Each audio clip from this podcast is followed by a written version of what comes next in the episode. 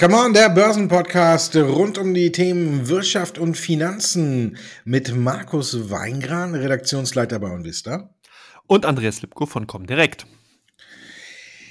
Ja, wir haben einiges zu besprechen. Ne? Die Rallye läuft und äh, besonders in den USA und das, obwohl die Fed ja jetzt offiziell das Tapering eingeleitet hat. Passt das für dich zusammen, dass es weniger Geld gibt, aber höhere Kurse? Na, wir haben ja momentan so ein bisschen das Umfeld, dass auf der einen Seite natürlich die Marktteilnehmer weiterhin äh, an der Liquiditätsspritze oder ja doch an die Liquiditätsspritze der Notenbanken glauben oder hoffen. Und auf der anderen Seite haben wir aber die Situation, dass sich die Konjunktur eben erholt, beziehungsweise nach der Pandemie als sehr robust zeigt. Und genau in diesem Spannungsfeld werden derzeit die Investmententscheidungen getätigt. Und was eigentlich auch ganz witzig war oder ganz wichtig eigentlich eher, ist ja, dass am äh, Donnerstag darauf, also am Mittwoch hat die US-Fed ja ihre, ähm, ihr Tapering-Beginn bekannt gegeben. Da war man erleichtert, dass nicht mehr gekommen ist, aber man hatte von der Bank of England eigentlich erwartet, dass die die Leitzinsen anheben und das haben sie aber nicht gemacht. Somit kann man eigentlich sagen, dass die Kombination aus beiden Ereignissen so ein bisschen diesen Druck oder die Angst aus dem Markt genommen haben, dass die Zeiten des äh, billigen Notenbankgeldes vielleicht schneller vorbei sind, als so mancher vorher gedacht hatte. Also insgesamt kann man attestieren, dass ähm, das schon zusammenpasst, weil eben jetzt der Blick in Richtung Konjunktur geht und da haben wir auch heute die US-Arbeitsmarktdaten gesehen, die eben ebenfalls zeigen, dass zumindest der Jobmotor in den USA auf Hochtouren läuft, durch die Reihe weg in allen Bereichen, außer auf der staatlichen Seite, also wurden weniger staatliche äh, Bedienstete eingestellt. Ansonsten äh, ist halt in allen Bereichen weiterhin fleißig der Jobmotor am Hoch hochbrummen und demzufolge werden da Leute eingestellt. Und das ist so eine Mischung, die zumindest erstmal zeigt, dass sozusagen die Liquidität, die in äh, Märkte reingegeben wurde, um eben die Wirtschaft zu stützen, dass das eben an dieser Stelle nicht mehr notwendig ist. Und jetzt löst sich das so ein bisschen ab. Es wird natürlich nur gefährlich, wenn wir jetzt aufgrund der aktuellen Situation in der Wirtschaft inflationäre Tendenzen weiter sehen oder sich sogar verstärken, weil dann kann sich das Tempo, wie das Tapering derzeit stattfinden soll und natürlich dann folgende äh, Leitzinserhöhungen wesentlich schneller darstellen, als vielleicht so manch einer jetzt derzeit auf dem Plan hat. Und das würde dann tatsächlich zu Neujustierungen auch am Aktienmarkt führen, aber da haben wir ja noch ein paar Tage und noch ein paar Ausgaben Zeit. Also von daher würde ich sagen, aus meiner Sicht passt zusammen. Wieso hast du da irgendwelche Divergenzen gesehen, Markus? Nee, nee. ich finde es äh, nur lustig. Ja, an der Wall Street wird es wirklich geschickt gemacht, ne? Egal wie rum äh, man es dreht, es wird immer ein Grund zum Feiern gefunden. Ne? Und wenn man noch sagt, äh, wir feiern, äh, dass die äh, fettes Tapering nicht von heute auf morgen einstellt, sondern den Geldhahn erst langsam zudreht. Also gibt ja auch bis äh, Mitte des Jahres gibt's ja immer noch Kohle äh, von der Fed. Also von daher mh, hm, alles nicht so schnell wie angenommen und dann wird's gefeiert. Auf der anderen Seite haben wir auch viele Unternehmenszahlen gesehen. Ähm, die ja wirklich auch gut passen. Und auf der anderen Seite, und dann sieht man aber auch noch, dass das Geld mittlerweile auch schnell unterwegs ist. Ne? Wenn ich mir angucke, was mittlerweile Prognosekürzungen für Kursstürze hinter sich herziehen, ähm, ist das schon äh, wirklich ähm, mal ein Wort. Ne? Wenn man sieht, so Peloton kürzt die Prognose und crasht über 30 Prozent. Bei den Impfstoffaktien geht's verdammt hoch her. Und ähm, ja, das zeigt einfach, es ist noch super viel Geld im Markt drin und es kommt immer noch weiteres dazu. Und ja, wir gucken auf die äh, Inflation. Obwohl, da muss man sagen, hat ja heute auch die EZB schon wieder gesagt, ne? Wir glauben, äh, dass es äh, länger, äh, dass sie länger hoch bleiben wird, als viele erwarten. Also von daher, ähm, sie haben es andersrum ausgedrückt, hört sich dann vielleicht so ein bisschen äh, gedämpfter an. Ne? Inflation könnte 2020 nicht so stark sinken wie erwartet. Da weiß auch keiner genau, was äh, dann tatsächlich dahinter steckt. Ne? Äh, von daher, das Thema wird uns noch weiter beschäftigen und ich bin gespannt, wann es mal wieder äh, hochkommt, ist ja immer wieder dann auch eine gute Ausrede, wenn man gerade nicht weiß, warum der Markt korrigiert, dann kann man ja immer noch sagen, ist die äh, Inflationsrate ist zu hoch. Also das Thema wird uns noch weiter beschäftigen. Ich glaube, ähm, sie wird auch noch 2022 sehr hoch bleiben und da müssen wir wirklich mal gucken, äh, wie die Märkte damit umgehen. Also so gesehen, Tapering und äh, Rally passt auf der einen Seite zusammen, aber wie du auch schon sagtest, äh, könnte noch einige Problemchen geben. Und ein anderes Problem äh, wird Biden wahrscheinlich auch bald noch angehen müssen. Ne? Aber da sieht man ja alles, was äh, der gute Donald Trump auf den Weg gebracht hat, um eben das Handelsdefizit äh, zu verringern, hat alles nichts gebracht. Ne? Jetzt haben wir ein US-Handelsdefizit auf Rekordhoch. Und jetzt ist die Frage, äh, wird Biden da bald eingreifen und wird er dann noch einen härteren Kurs gegen China fahren müssen? Äh, weil sonst kriegt er dieses Handelsdefizit äh, nicht in den Griff. Genau, du hast gerade ganz wichtige Dinge auch nochmal zu dem Thema gesagt. Natürlich ist interessant, dass hier Biden eigentlich die Linie eigentlich komplett von dem ehemaligen US-Präsidenten Trump übernommen hat. Also hier kann man wirklich sagen, so schleichend ist eigentlich äh, überhaupt nichts geändert, beziehungsweise einfach die Politik fortgeführt worden, was man ja vorher ganz groß angekreidet hatte und hier eigentlich große Änderungen herbeiführen wollte. Aber man sieht halt auch, dass es eben nicht so einfach möglich ist. Und dann ist natürlich zum Zweiten auch ganz wichtig, das Defizit ist wirklich sprunghaft angestiegen von 72,8 Milliarden auf über 80,9 Milliarden, damit wirklich ein Rekordniveau. Und das zeigt halt auch den klaren Gewinner aus der Coronavirus-Pandemie auf der wirtschaftlichen Seite. Also China hat hier wirklich wieder die Nase vorne und verdient, also oder beziehungsweise hat eben äh, extreme Exportleistungen in, in Richtung USA und man sieht halt hier, dass der Außenhandel von China in Richtung USA wirklich brummt und dass die USA da tatsächlich dann in dieser, in dieser Hinsicht irgendwann auch ein Problem bekommen werden. Eigentlich haben sie es ja schon de facto, aber sie kriegen es halt nicht in den Griff. Und ich glaube auch, dass es hier dann wenig bringt, auf Seiten des Finanzmarktes da mit Säbeln zu rasseln und anzudrohen, dass Unternehmen delistet werden und dass man da noch Strafzölle erhöhen will oder noch weitere erheben will da äh, ist man sozusagen doch irgendwie nicht weitergekommen, was es ja hier auch ganz gut aufzeigt. Und von daher wird spannend sein, dieses Thema kommt tatsächlich zurück. Und ich denke, dass das auch ein Thema werden kann, was in 2022 wirklich nochmal eine gewisse Brisanz bekommt, weil man hat ja schon gemerkt, dass die Chinesen, die chinesische Regierung, die USA, die neue Politik auch so ein bisschen herausgefordert hat. Man hat hier mehrere Treffen einfach so ein bisschen nicht abgesagt, aber doch eher hinausgezögert. Man ist auf viele Vorschläge nicht eingegangen. Man fährt also hier komplett seine eigene Politik, die eigenen Kopf, die eigene Strategie. Und das ist natürlich ein Punkt, wo die USA dann einfach Schwierigkeiten haben anzuhaken, wo man einfach überhaupt keinen Punkt findet, entsprechend dann eben äh, Verhandlungspunkte anbringen zu können. Also ich glaube, die äh, Diplomatie an dieser Seite ist wirklich nicht so gut fortgeführt worden wie eben zu Trump-Zeiten. Das muss man in, dieser Hinsicht tatsächlich sagen. Man hat hier einfach zu früh die Hand hingereicht und hat ihm gesagt, ja, ja, wird alles gut, wir machen das nicht, was die vorherige Politik, die vorherige, der vorherige US-Präsident gemacht hat. Wir machen das anders und genau in diese Kerbe ist dann eben China hineingesprungen und sitzt jetzt da und guckt sich das Ganze an, macht sozusagen weiterhin die Politik, die man eh gemacht hat und da hat man wirklich jetzt ein Problem, äh, sie zumindest erstmal rauszukommen. Aber vielleicht hast du ja da eine äh, Kardinallösung für Markus. Ja, gib mir das Geld. nee. ähm, zumindest könnte man, ähm, wenn man schlau ist, sagen, äh, ähnlich wie bei der Inflation, ja, Einmaleffekt, äh, geht schon wieder zurück, weil jetzt ähm, natürlich nach einer, sage ich mal, kleineren Durststrecke und auch Unterbrechung in den Lieferketten und alles, äh, jetzt die US-Unternehmen wieder anfangen, äh, ihre Läger zu füllen und von daher dann mehr bestellen. Also von da so gesehen könnte man da noch dieses Hintertürchen äh, nur vorübergehend, wie es auch bei der Inflation genutzt wird, jetzt auch äh, bringen äh, und sagen, klar, jetzt kaufen die äh, US-Unternehmen mehr ein, man braucht mehr Chips und alles und wir kennen ja die Problematik und die Probleme in den Lieferketten. Von daher, ja, aber ich glaube, irgendwann wird dieses Thema tatsächlich wieder hochkommen. Aber wir sehen ja, dass bis jetzt die Strafzölle oder so nichts daran äh, geändert haben. Äh, und vor allen Dingen, es gibt ja auch noch Ausnahmen, ne? da wo, wo der US-Verbraucher leiden könnte, da sind die Strafzölle für jene chinesische Waren ja auch wieder ähm, gesenkt worden oder fallen weg. Also ähm, ist so ein äh, zweischneidiges Schwert. Ne? Ich glaube nicht, dass die USA das irgendwie in den Griff kriegt. Und wie du sagst, äh, gerade in dieser Übergangszeit von Trump auf Biden hat, äh, ja, wie, wie man, will man es ausdrücken, ist China flügge geworden ne? oder hat er seinen Kurs komplett geändert und ist ja wirklich jetzt ähm, tritt offensiv auf und äh, das wird wirklich nur ein richtiges Problem werden, falls Biden das überhaupt angehen will oder er sagt, da kann man äh, auch so oder so nichts gegen machen. Oder vielleicht, wenn die Strafzölle wegfallen und die Waren nicht mehr so teuer sind, fällt das Handelsdefizit vielleicht auch wieder äh, runter. Muss man mal schauen.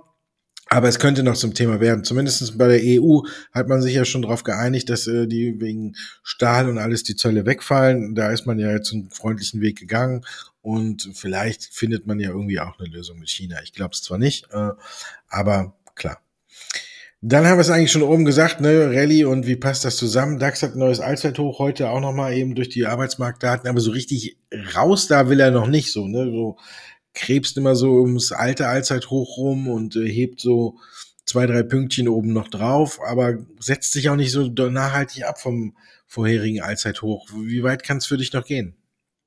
Ja, man sieht halt momentan, du hast ja auch am Anfang schon bei der äh, Einleitung beziehungsweise der ersten Frage gesagt, dass wir momentan so Zeiten haben, wo alles im Turbogang erfolgt. Kursgewinne, Kursverluste, guck dir heute Pfizer an, die am Freitag ja, also heute eben auch mit äh, Daten kam zu einer Pille zum Medikament eben äh, gegen Covid-Erkrankung und man sieht sofort, wie der Markt reagiert. Die Aktien steigen teilweise über 10, 15 Prozent an, haben wieder einen Teil ihrer Gewinne abgegeben, aber andersrum geht's halt auch. Das heißt, eine Moderna verliert dann eben innerhalb von zwei Tagen mal fast 25, 30 Prozent an Kurswert und diese Übertreibung hat sich eben auch aus meiner Sicht heraus tatsächlich im DAX gezeigt. Das heißt, wir sind hier eigentlich schon auf die, auf den, auf dem Kursniveau von vielen Analysten, die sie erst zum Jahresende gesehen haben. Das heißt, eigentlich haben wir vielleicht die Jahresendrallye, die ja auch normalerweise in den letzten Jahren ja nicht irgendwie 10, 15 Prozent ausgemacht haben, sondern vielleicht drei, vier oder fünf Prozent, die haben wir tatsächlich schon in wenigen Tagen gesehen. Und das sieht man ja auch schon seit einiger Zeit, dass der DAX wirklich Schwierigkeiten bekommt, über das Kursniveau von 60.100 Punkten hinauszusteigen. Warum?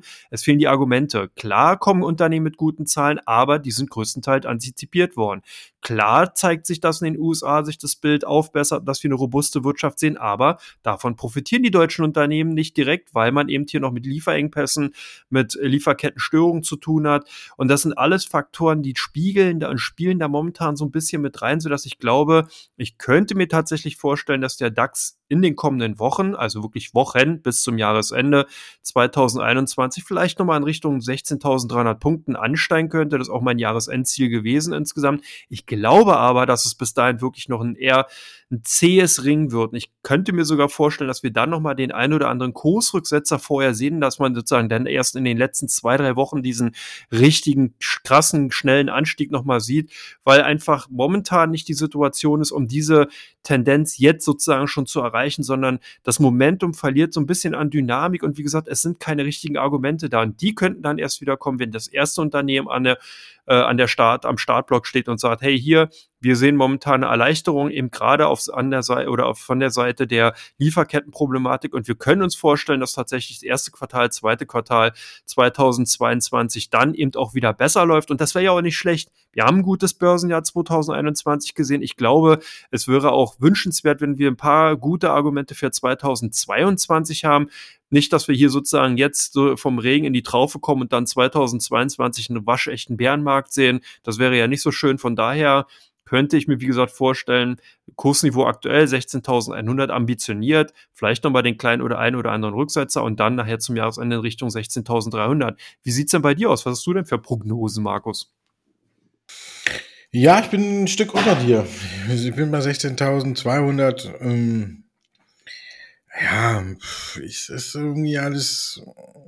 Ich kann mich da auch noch nicht so richtig durchringen, aber ähm, ich denke, dass wir so eine Korrektur in, innerhalb immer sehen, dass sie gar nicht so richtig rauskommt. Manchmal geht es ein Stück nach unten und ansonsten äh, geht äh, wirklich mal die einen steigen und die anderen fallen. Wir sehen ja fast immer so ein wirklich so ein Wechselspielchen. Fresenius gewinnt nach den Zahlen und alles ähm, viereinhalb ähm, Prozent und am nächsten Tag sind sie wieder drei Prozent äh, davon los. Dann sind die Autowerte mal unter Druck, obwohl sie im Oktober wirklich sehr gut gelaufen sind und das ist alles immer so, äh, ja, komisch, ne? Wenn man das so, so guckt.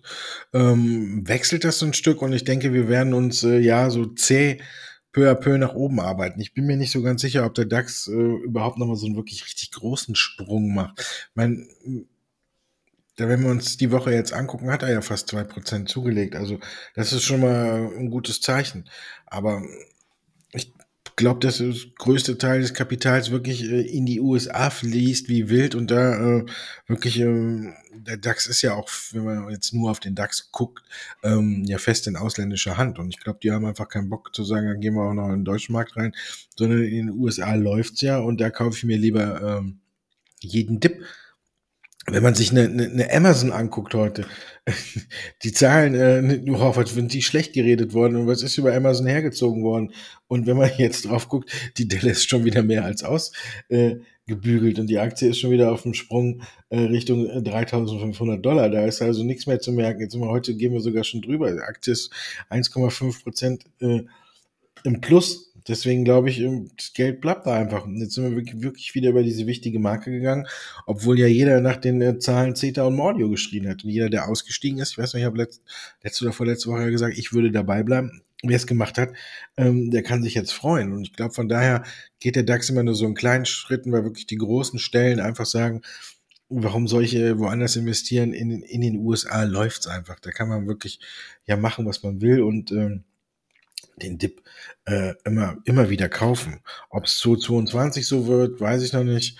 Aber ähm, ich glaube, die Wall Street wird weiterrennen und der DAX wird so im Schlepptau hinterherziehen. Äh, erstmal bis zum Ende des Jahres und dann muss man wirklich mal gucken, äh, wie es dann weitergeht. Und ja, bei Apple sehen wir auch ein ähnliches Bild. Ne? Die Chart ist auch wieder ausge ausgebügelt. Also von daher ähm, die Kohle fließt, glaube ich, gerade zum Großteil in die USA. Und wenn man da sich die Kursbewegung wirklich anschaut, jetzt gucke ich mal, äh, spoiler ich oder haben wir es nicht drin? Nee, haben wir nicht drin. Peloton, äh, 30 Prozent. Gut, die haben jetzt auch, muss man sagen, die Umsatzprognose im schlimmsten Falle um eine Milliarde zu senken, ist ja jetzt nun mal auch äh, kein Pappenstiel. Ne? Aber wenn man da so guckt, das Geld fließt wieder durch, da durch und dann der eine geht weg. Dafür steigt dann eine Etsy, äh, die ja auch gut bewertet ist, äh, mal eben 15 Prozent nach den Zahlen, hm, weiß ich nicht, ganz so schlecht war oder leicht besser waren als erwartet und die Aktie ist ja aber auch trotzdem auf einem hohen Niveau. Da sieht man, äh, aus der einen Aktie fließt es in vollen Händen raus und, äh, äh, und auf der anderen Seite fließt es voll wieder rein. Also ich denke, wir werden in den USA jetzt noch eine richtige Rallye sehen und der DAX wird sich so langsam hinterher porkeln und ich bin 100 Punkte unter dir. So, das war Teil 1. Jetzt kommen wir zu Teil 2, meine Damen und Herren.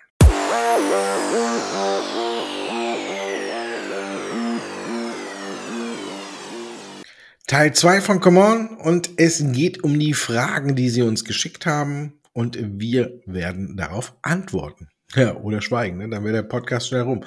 Aber nein, wir antworten und erste Frage, die reinkam, natürlich der äh, Dauerbrenner heute am deutschen Markt, Warta.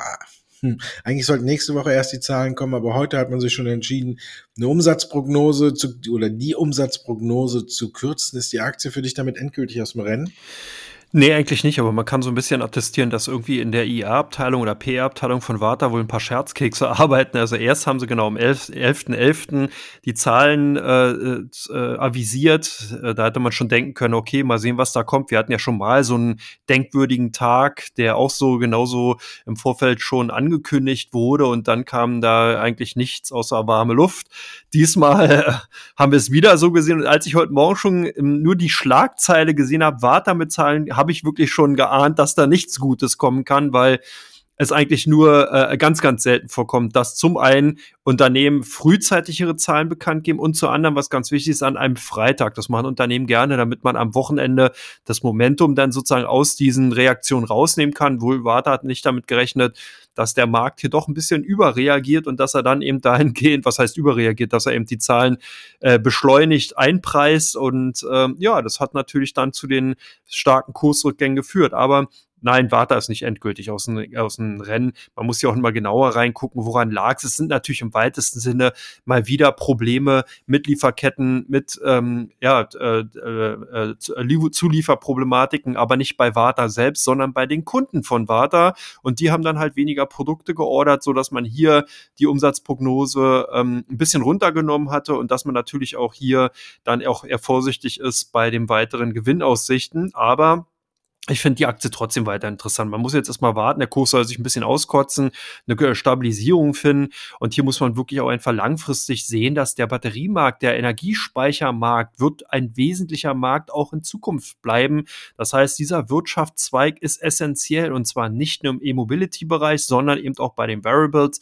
Das heißt, die Anforderungen an Speicherlösungen werden immer härter, immer kleiner müssen die Speicherlösungen sein, die Batterien, die Akkus bei, bei den Autos Autos entsprechend immer leichter und immer äh, leistungsfähiger, auch was das äh, äh, wieder B-Laden dann das Aufladen äh, angeht. Also von daher merkt man schon, hier muss man einfach dann im Endeffekt auch wirklich die Technologie in der Hinterhand haben. Und Warta hat das aus meiner Sicht heraus. Im internationalen Vergleich braucht sich das Unternehmen da nicht verstecken. Und ich würde hier wirklich darauf bauen, dass man 2022, 2023 auch durchaus wieder höhere Co sieht. Natürlich ist ein Streckmomentum, aber das ist man bei Warta ja gewöhnt. Also hier muss man, wenn man sich den Aktienchart ansieht, einfach Nerven haben.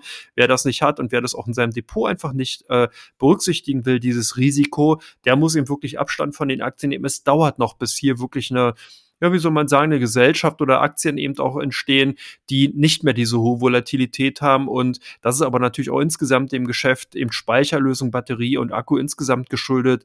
Und mir gefällt eben auch weiterhin der Vormarsch von Warta im Bereich der E-Mobilität, dass man eben hier Akkus herstellt und die, alles, was man da so bisher gehört und gesehen hat, klingt eigentlich ganz gut, sodass ich das Unternehmen an sich noch nicht abschreiben würde. Aber eine Frage jetzt genau an dich. Moderner, Impfstoff sorgen für, äh, für weniger Erlöse. Ähm, sollte man jetzt die Aktie abschreiben oder glaubst du, es ist auch eine Kaufgelegenheit? Nee, bei Moderna muss ich sagen, wäre ich äh, jetzt vorsichtig. Hier regnet es jetzt von allen Seiten rein und da würde ich jetzt langsam anfangen zu differenzieren und äh, bei einigen anderen Aktien aus der Branche auch. Wir haben bei Moderna jetzt, sage ich mal, ähm, Gegenwind aus zwei Seiten. Zum einen haben sie ja äh, gesagt, dass ihr Impfstoff äh, nicht so viel äh, Umsatz einbringt in diesem Jahr wie bislang angedacht. Sie hatten ja mit 20 Milliarden gerechnet, jetzt sind wir bei 16 bis 18. Also da sieht man schon, da regnet es ein wenig rein. Und auf der anderen Seite ist ja natürlich Pfizer heute nochmal vorgeprescht und hatte den ganzen Markt aufgemischt mit einem neuen Medikament. Also es geht ja wirklich darum, dass Pfizer jetzt ein neues Medikament hat, das äh, Paxlovid, die Dinger sind ja immer, haben ja einen Namen, da musst du ja immer den Knoten vorher aus der Zunge rausdrehen, ähm, auf den Markt bringen wollen, das äh, zusammen mit dem HIV äh, Medikament in der Mischung 89 Prozent äh, gegen Covid wirkt, also dagegen Krankenhauseinweisungen wegen Covid oder wegen oder als Todesursache. Also das ist schon mal ein Wort, jetzt 89 Prozent. Jetzt möchte man das Ganze ähm, so schnell wie möglich an die, die Studiendaten von der Phase 2-3 ähm, an die FDA weiterleiten und eine Notfallzulassung für dieses Medikament bekommen. Und da stellt sich jetzt im Großen und Ganzen die Frage, äh, wie viel haben die anderen alle noch in der Pipeline? Das schon öfter darauf hingewiesen, äh, die ganzen Aktien wie eine Biontech, wie eine Moderna, heute auch eine Valneva, die ja auch lange Zeit äh, mit ihrer Impfstoffvariante oder mit ihrer Impfstoffvariante als Alternative galt. Ähm, die haben heute alle äh, wirklich einen richtig verbraten bekommen. Valneva hat zehn Prozent verloren. Äh, Moderna verliert heute auch nochmal Prozent, nachdem er gestern schon fast 17 Prozent verloren hat. BioNTech kracht nach unten. Das ist äh, eine Merck, die ja zuerst ein Medikament gegen äh, Covid auf den Markt gebracht hatten, geht heute auch wieder acht Prozent in die Knie. Also das ist so richtig, merkt man äh, zum einen auch wieder, wie viel Geld im Markt ist und dass es vielleicht tatsächlich so ein kleiner Game Changer werden kann. Jetzt muss man wirklich äh, überdenken, was bedeutet äh, dass weitere Medikamente auf den Markt kommen. Brauche ich dann noch einen Impfstoff? Wie viel Impfstoff brauche ich? Ähm, ich habe auch noch nicht die Daten jetzt, was ich noch nicht gelesen habe, ist, kriege ich Corona, nehme ich so eine Pille, bin ich zu 89 Prozent sicher und bin ich dann genesen oder muss ich die Pille immer wieder nehmen, wenn ich mich nochmal mit Corona infiziere oder so? Ähm, das steht ja alles, äh, kann ich da noch nicht so richtig einschätzen. Und von daher muss man ja sagen, je mehr Möglichkeiten man hat zur Bekämpfung der Corona-Pandemie, desto besser ist es. Die Reaktion heute ist eindeutig und bei Moderna kommt so viel Gegenwind jetzt erstmal zusammen, dass ich da zumindest sagen würde, da wäre ich jetzt erstmal extrem vorsichtig.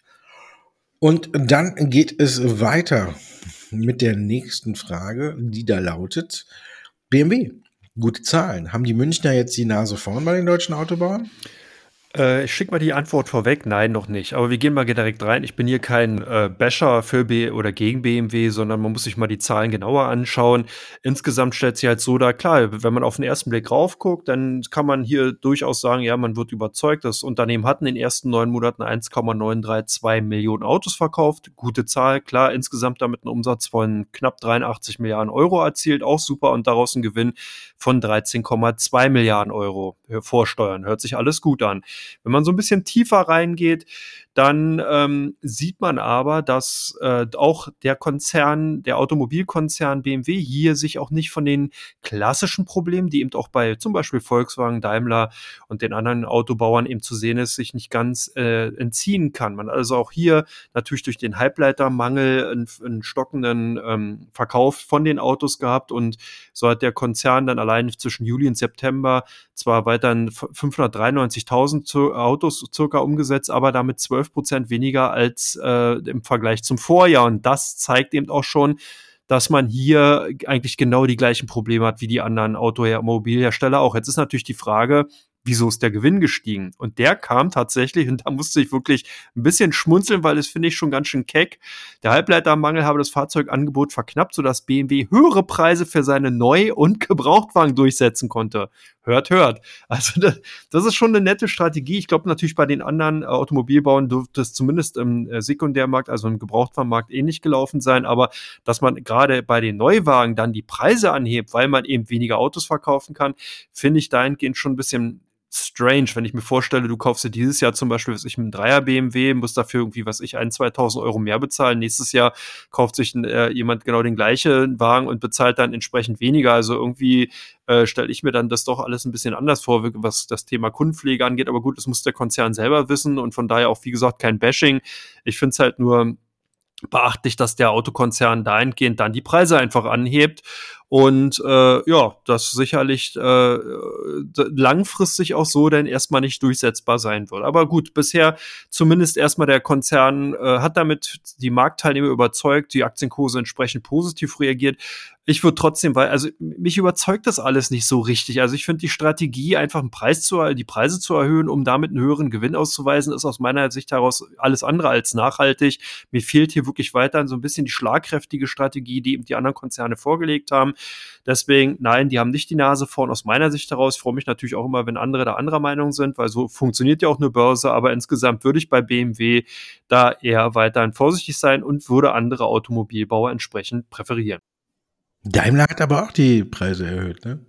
Ja, wahrscheinlich haben, äh, werden es alle irgendwie gemacht haben, aber äh, ich finde aber dann hat Daimler aber dahingehend für mich die klare Strategie wenigstens noch. Also, weißt du, alles, was in Richtung Elektrifizierung ja. angeht und so weiter. Das stimmt, das wird bei BMW immer vorgeworfen, finde ich auch. Äh, aber ich frage mich gerade, wieso ein Gebrauchtwagen? Da sind die Chips doch schon drin, wieso nie teurer geworden? Ja, eben. Ne? Ja gut, vor allen Dingen, dann muss es ja demnach so gewesen sein, dass BMW bei den eigenen Gebrauchtwagen, die man sozusagen ja verkauft, da die Preise erhöht, weil dass die Gebrauchtwagenpreise ja insgesamt angestiegen sind, das haben wir ja schon gesehen, auch in den USA sind ja phänomenale Kurs, also ähm, Preis, neu, Gebrauchtwagenpreissteigerung zu sehen gewesen, aber dass die Automobilbauer dann natürlich dahingehend auch nochmal mitmachen. Na gut, so ist es halt. Aber ein ganz anderes Unternehmen, was sich überhaupt keine Sorgen über Umsätze und Gewinne machen muss, sondern was ja eigentlich noch voll in der Planung ist, Nikola, lange nicht mehr gehört. Und du wirst uns gleich ähm, erzählen, ist das Unternehmen jetzt endlich durch? Hat es den Durchbruch geschafft oder kann da doch doch noch einiges schiefgehen? Lange nicht mehr gesehen, aber direkt wiedererkannt. Ne? ja, die Zahlen sind jetzt gekommen. Die Aktie hat dann daraufhin fast 20 Prozent zugelegt. Lag aber nicht nur an den Zahlen, gab noch weitere Nachrichten und äh, ja, wie habe ich so schön geschrieben, Nikola lebt weiter von Luft und Liebe, ne? aber Umsatz ist gleich null, aber man ist tatsächlich um einiges weiter. Die Lkw, die man bauen möchte, die fahren tatsächlich mittlerweile eigenständig zum Test über die Straße und äh, werden nicht äh, einen Berg runtergeschubst, damit sie rollen und äh, in der Fahrt gefilmt werden können. Das ist äh, der nächste Schritt. Also man ist einen guten Schritt weiter.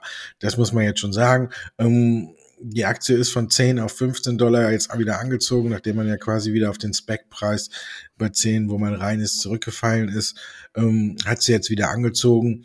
Neben den Zahlen gab es noch ein paar weitere Nachrichten, ähm, die aber auch noch nicht so richtig bestätigt sind. Zum Beispiel könnte man sich jetzt mit der SEC einigen, dass man 150 Millionen äh, Dollar Strafe zahlt wegen der ganzen Sache, die da eben äh, der Hedgefonds oder Shortseller Hindenburg Research ins Rollen gebracht hat, rund um Trevor Milton, dem ehemaligen Vorstandsvorsitzenden. Die SEC hat es noch nicht bestätigt, aber angeblich sollen es dann 150 Millionen sein, die man in Raten abzahlen kann. Das wäre schon mal auch nochmal was Gutes.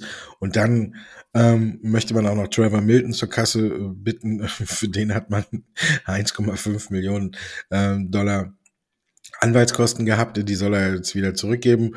Äh, mal gucken, was daraus wird. Also das war so das Bundle an Nachrichten, was Nikola gestern äh, gebracht hat und was die Aktie 20 Prozent in die Höhe hat schießen lassen. Ähm, unterm Strich muss man sagen, man hat ja jetzt wirklich Partner, hm, die wirklich auch dafür sorgen, dass die Lkw auf die Straße kommen. Es gab da noch so einen Wehmutstropfen, dass man eben gesagt hat, man hat nochmal die Anzahl der Lkw, die dieses Jahr wirklich vom Band rollen und an Kunden geliefert werden, äh, nochmal reduziert. Anfang des Jahres waren es 100, dann ist man auf 50 runter und jetzt hat man nochmal halbiert. Also dieses Jahr sollen dann 25 Lkw fertiggestellt werden und an Kunden ausgeliefert werden. Das heißt dann also, dass man wirklich noch äh, zumindest im letzten Quartal äh, auch mal auf der Umsatzseite dann was sieht, wenn die ausgeliefert werden sollten. Also peu à peu arbeitet sich Nikola aus diesem Tief wieder raus. Ich finde, die LKW sehen futuristisch aus. Das war wohl das einzig Gute, was Trevor Milton da gemacht hat, wenn man ans Aussehen denkt. Der Rest, äh, den hat er ja eher schleifen lassen. Äh, ist ja egal, Hauptsache sieht gut aus. Ne? Das ist ja manchmal so, ob es funktioniert oder nicht. Ist egal. Beim LKW ist es da ein wenig schwieriger, aber ähm, ich glaube, ähm, schiefgehen wird es äh, so nicht mehr, aber ich würde jetzt auch nicht mehr hinterher springen. Die Aktie hat jetzt wirklich innerhalb von äh, einem Monat um 50 Prozent zugelegt. Jetzt kommen schon die ersten Analysten um die Ecke, die sagen, reicht erstmal wieder. Glaube ich auch so in dem Dreh. Ich würde nochmal gucken, ob die Aktie vielleicht jetzt sich im, im Zuge einer Beruhigung, Korrektur nochmal so Richtung 12, 13 Dollar zurückkommt und dann finde ich, hat man nochmal ein Niveau, wo man einsteigen kann. Ich denke, auf lange Sicht wird die Aktie wieder ihren Weg machen, wenn sich die Lkw verkaufen und wir wissen ja, der Hamburger Hafen hat ja auch schon 25 Stück bestellt. So die Frage, wie lange er darauf warten muss. Aber ähm, deswegen Wasserstoff und äh, Elektro LKW, da kommt man einfach nicht dran vorbei. Es ist die Zukunft. Und wenn man sich hier wirklich im Markt positionieren kann, dann dürfte das auch nicht schiefgehen. Aber dafür braucht man noch ein paar Jährchen. Also hier ist immer noch, äh, ja, ist alles noch viel Fantasie braucht man noch, aber könnte durchaus was werden. Ähm, viel Fantasie braucht man bei Teamviewer nicht, oder? die Fantasie war eher weg. Aber nach den Zahlen äh, hat die Aktie wieder ein gutes Stück zugelegt. Ist das für dich schon die Trendwende? Also ich denke, ja, äh, Teamviewer sieht zumindest ganz gut aus, dass wir hier von der Kursseite her zumindest ähm, ja, weiter steigende Kurse annehmen können. Aber man muss ein bisschen gucken. Ich glaube, dass hier auch die Bäume nicht in den Himmel wachsen werden. Man hat ja gesehen bei den Zahlen, die vorgelegt worden sind, man hat unterm Strich einen Überschuss äh, darstellen können, 3,7 Millionen Euro. Aber man muss halt auch sehen, im Vorjahr waren es halt eben noch 32 Millionen Euro. Und das ist doch schon ein herber Rückgang. Und auch hier dann halt nochmal genau die Problematik. Man hat halt natürlich sich auch durch Marketingmaßnahmen, die ja zwar vielleicht spektakulär waren, aber irgendwo doch die Wirkung verfehlt haben. Das heißt dann irgendwie Bannwerbung bei Formel 1 und eben Trikotwerbung bei, Fußball, bei honorigen Fußballvereinen äh, bringt halt natürlich nicht viel im Umfeld, wo man einfach merkt, dass hier große Konzerne sind, die einen so ein bisschen ans Leder wollen, die das Produkt, was man eben anbietet oder die Dienstleistung nachahmen und vielleicht sogar besser in die Produktwelt einbauen können.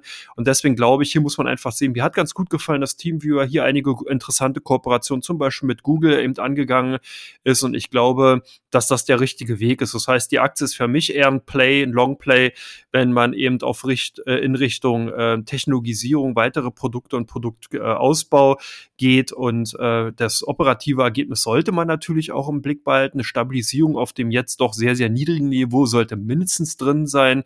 Wünschenswert wäre natürlich ein Anstieg, aber der kommt ja dann auch eben auch wieder, wenn man neue Produkte, wenn man neue Dienstleistungen eben hat und damit natürlich auch die Kunden überzeugen kann, diese zu buchen, beziehungsweise dann eben die alten Verträge zu verlängern. Also es bleibt auf jeden Fall spannend. Ich würde mal sagen, Teamviewer ist interessant, aber sehr spekulativ, das muss man dazu sagen. Also kein klassisches Witwen- und Waisenpapier, sondern eher eins für jemand, der ein bisschen Pfeffer in seinem Depot will und entsprechend äh, ja auch dem Risiko sich durchaus bewusst ist. Ja. Oder vielleicht übernimmt sie einer auf dem niedrigen Niveau. Ja, Wäre auch eine Chance. Kann man sich ja mal überlegen. vielleicht äh, SAP? Wer weiß. Nein. Ähm, schießen wir mal ins äh, Dunkle hinein. Ne? Wir dürfen auch mal spekulieren. Ähm, das war Teil 2 und wir kommen zu Teil 3.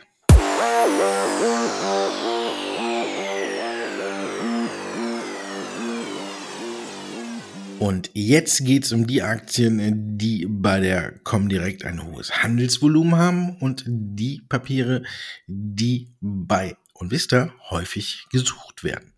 Wir fangen an mit Aktie, die heute auch wieder kräftig auf die Mütze bekommt.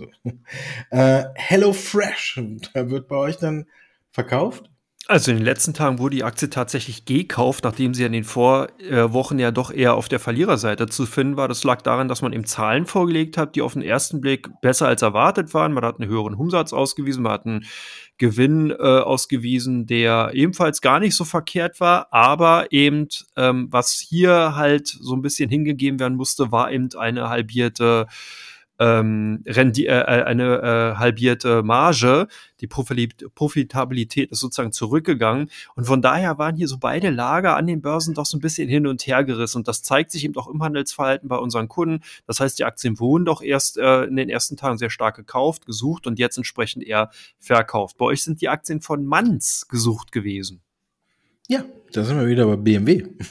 BMW hat äh, bei Manns bestellt und hat eine Produktionslinie äh, für die Fertigung von Batterien äh, in Auftrag gegeben. Und da wird Manns mitbauen. Und das war natürlich auch so ein kleiner Ritterschlag für Manns. Und äh, da ging es dann an dem Tag auch äh, fast 20 Prozent nach oben für die Aktie. Und dann wollte natürlich bei uns äh, jeder wissen, wieso, weshalb, warum. Die Aktie hatte vorher auch, muss man sagen, sehr stark korrigiert.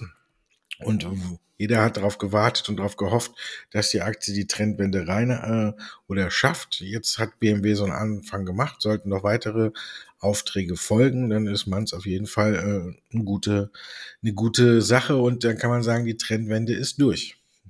Was bei Zalando nach den Zahlen ja nicht so der Fall war, ne?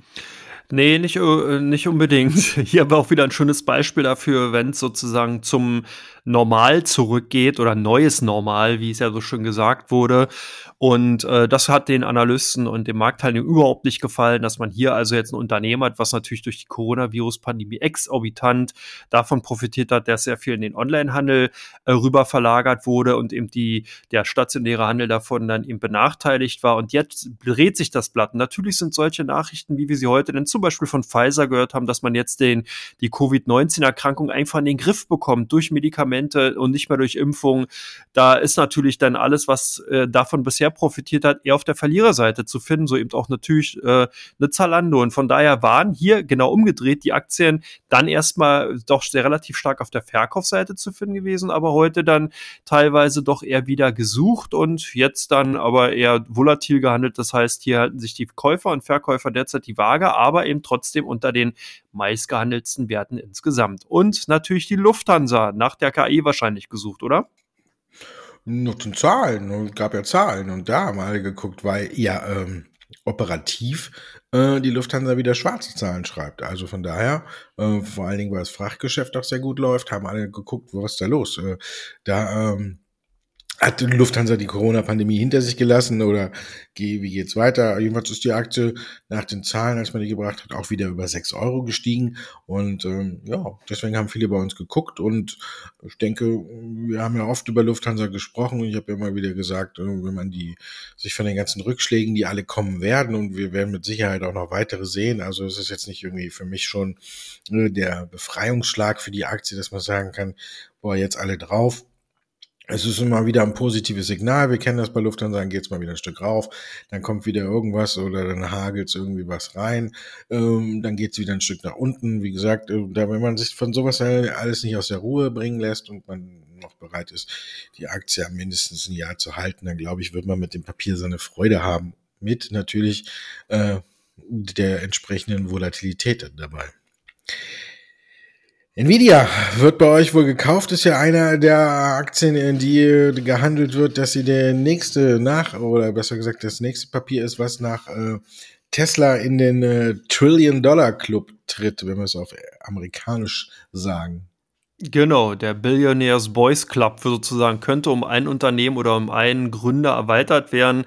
Äh, Nvidia ist tatsächlich ein Phänomen. Diese Aktie ist oder dieses Unternehmen ist tatsächlich äh, kaum mehr aufzuhalten und es zeigt sich immer wieder, dass, die, dass man einfach mit den Produkten, die man eben herstellt, das heißt mit den Grafikkarten und mit den ganzen Technologien, auch im, im Grafikprozessorenbereich einfach genau auf die richtigen Technologien gesetzt hat und den richtigen Hieb gab es eben, als Facebook bekannt gegeben hat, dass man sich umbenennen will in Metaverse. Und das zeigt eben auch, dass danach alle Aktien, die im weitesten Sinne mit der Verknüpfung von dem Internet, äh, Virtual Reality und Augmented Reality davon natürlich dann sehr, sehr stark profitiert haben und einfach gesucht waren. Und Nvidia gehört eben dazu, weil natürlich die Prozessoren und die generell die Grafikkarten, die man herstellt, genau in diesem Produkt natürlich auch Anwendungen finden. Und von daher sind einfach hier ganz, ganz viele Investoren auf das Unternehmen nochmal aufmerksam geworden und haben erst erkannt, dass eigentlich der zweite Zyklus vor Nvidia, nachdem man vorher sehr stark auf nur Grafikkarten gesetzt hat, sich dann erweitert hat, natürlich auch im Chipsektor, dass der jetzt äh, beginnt und dass man eben durch die ganze äh, neue, durch den neuen Trend, der sich da eventuell rausbilden könnte, eben das sogenannte Metaverse, äh, dass man dahingehend natürlich noch wesentlich stärker profitieren kann und vielleicht dann eben die richtigen goldenen Zeiten für Nvidia noch erst bevorstehen. Ja, goldene Zeiten bevorstehen, weiß ich nicht, Commerzbank, auf jeden Fall sind die bei euch gesucht gewesen. Ja, natürlich. Auch hier haben wir ja so eine kleine Überraschung gesehen. Ne? Und ähm, da haben natürlich auch alle geguckt. Bei uns in der Top 100 Liste, wir haben ja immer so die meistgesuchtesten Aktien bei uns auf der Seite und da gibt's die Top 100. Da ist die Luft, äh, die Luft, sag ich schon, die, die Commerzbank von Platz 38 auf Platz 9 nach oben geschnellt. Also das zeigt ähm, in dieser Woche haben wirklich viele äh, sich den Chart angeguckt und äh, darf man ja auch, sieht ja auch jetzt gar nicht ganz mehr so schlecht aus, nachdem man auch hier sech, über sechs äh, Euro rüber ist und äh, von daher war die Überraschung und dass man äh, trotz der schwierigen Umbau des schwierigen Umbaus mittlerweile operativ auch wieder schwarze Zahlen schreibt und sogar am Ende des äh, Jahres unterm Strich auch wohl eine schwarze Zahl hat. Das kam ein wenig überraschend, hat der Aktie natürlich sehr gut getan und deswegen wollten viele bei uns auch wissen, ähm, wieso, weshalb, warum. Und an dem Tag hat die Aktie auch, glaube ich, äh, um die 6% zugelegt. Also klar, war Spitzenwert im MDAX und hat äh, viele dazu verleitet, bei uns zu gucken, hey, was ist denn bei der Commerzbank los? Und man hat positive Nachrichten gefunden. Jetzt ist die Frage, ist es eine positive Nachricht? Wir sind durch. Es kommt drauf an, für die Zuhörer vielleicht nicht, für uns ja, weil wir jetzt ins Wochenende gehen können, aber die Zuhörer können sich äh, eigentlich freuen, dass wir so eine schöne Sendung wieder hingekriegt haben. Genau. Die einen sagen so, die anderen sagen so. Ne? Wir sind durch. Ich wünsche dir ein wunderschönes Wochenende, auch wenn es jetzt ja echt uselig wird. Ne? Jetzt wird es äh, kalt, ne? aber naja, ich mache äh, den Ofen an und dann äh, wird es wieder warm. Ich hoffe, ihr könnt das auch alle. Ich wünsche euch ein schönes Wochenende.